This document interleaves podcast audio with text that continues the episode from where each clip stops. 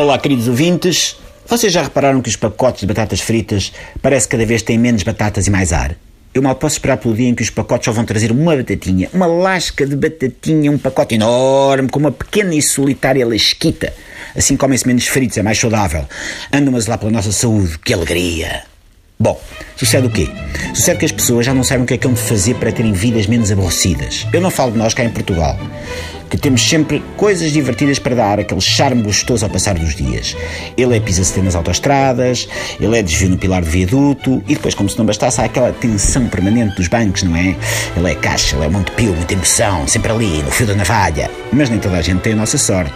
Os alemães, por exemplo, ninguém diria, mas há uma certa pasmaceira na Alemanha. Tudo bem, o Deutsche Bank também vai fazendo das suas, armado em Chuck Norris, a trazer a ação às pacatas vidas germânicas. Mas de resto é tudo muito sem saborão.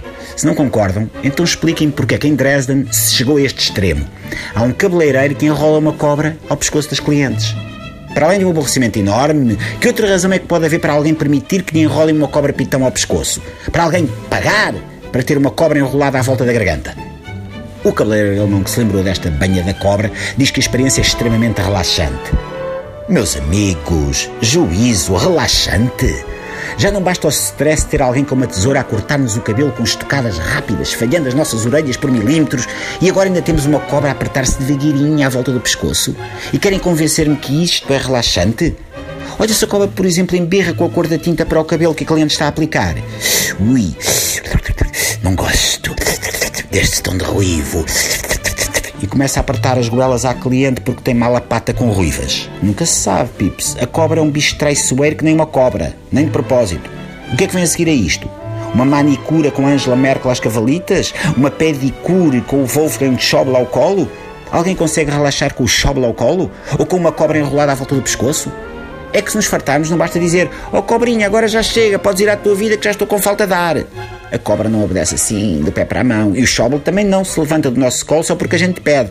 É Schauble, levanta-te e anda. Não, Pips. As coisas não funcionam assim.